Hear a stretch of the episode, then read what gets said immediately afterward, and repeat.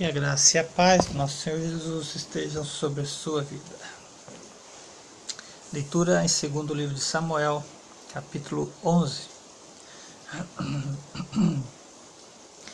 Na primeira época em que os reis saíram para a guerra, Davi enviou para a batalha Joabe, seus oficiais e todo o exército de Israel.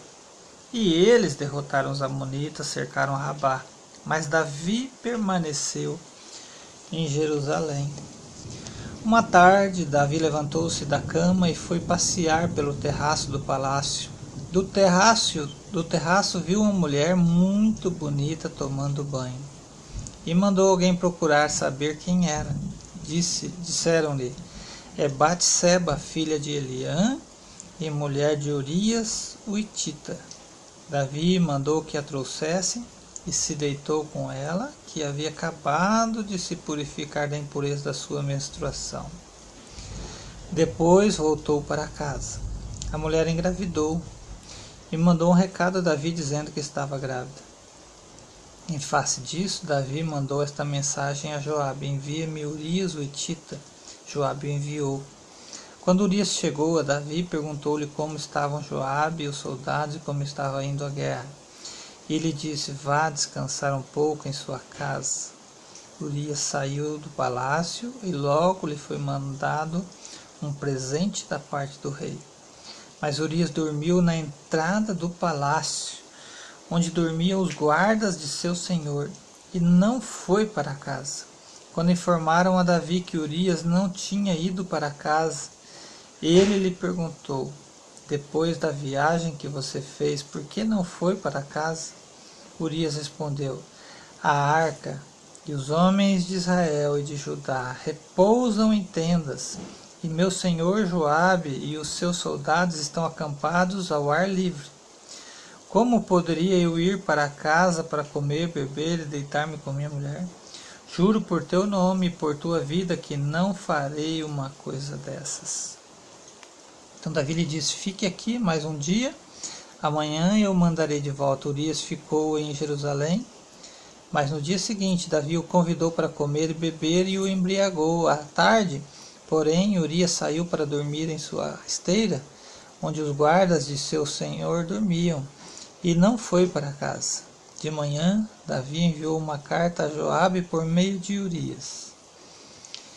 Nela escreveu: Ponha Urias na linha de frente, deixe-o onde o combate estiver mais violento, porque para que seja ferido e morra. Como Joabe tinha cercado a cidade, colocou Urias no lugar onde sabia que os inimigos eram mais fortes. Quando os homens da cidade saíram e lutaram contra Joabe, alguns dos oficiais da guarda de Davi morreram, e morreu também Urias, o Uitita. Joabe enviou a Davi um relatório completo da batalha, dando a seguir instrução ao mensageiro ao acabar de apresentar ao rei este relatório. Pode ser que ele fique muito indignado e que lhe pergunte por que vocês se aproximaram tanto da cidade para combater. Não sabiam que eles atirariam flechas da muralha? Em Tebes, quem matou Abimeleque, filho de Jerubezete, não foi uma mulher que da muralha atirou-lhe uma pedra de moinho e ele morreu? Por que vocês se aproximaram tanto da muralha?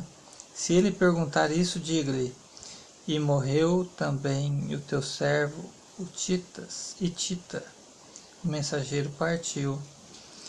Ao chegar, contou a Davi tudo o que Joabe lhe havia mandado falar, dizendo: Eles nos sobrepujaram e saíram contra nós em campo aberto.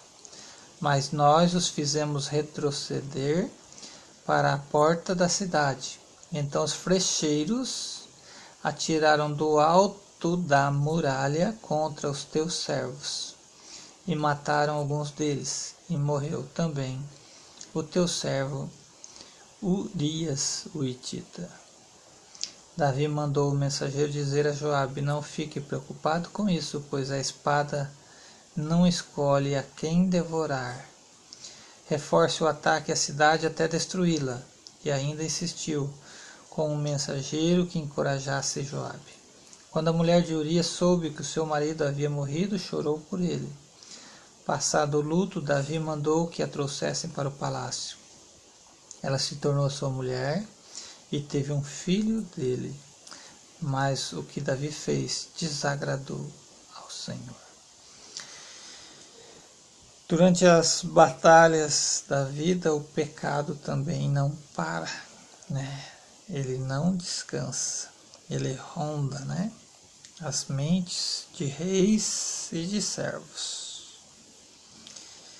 Que você, como servo do Senhor, seja fiel ao seu Senhor, mesmo que isso lhe custe a vida.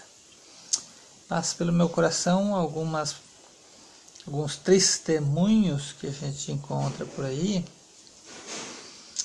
de pessoas ditas evangélicas e de repente se deparam com um guarda de trânsito ou com uma policial, um policial rodoviário e que acabam dizendo que foram abençoados porque o guarda não lhe multou, mas cobrou uma propina, né?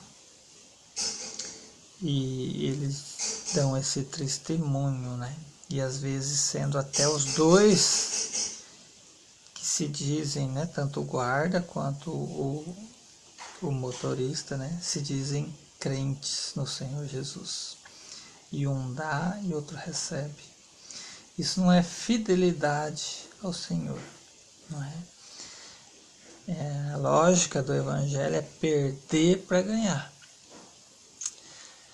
Então que Deus abençoe sua vida com esta leitura no nome de Jesus.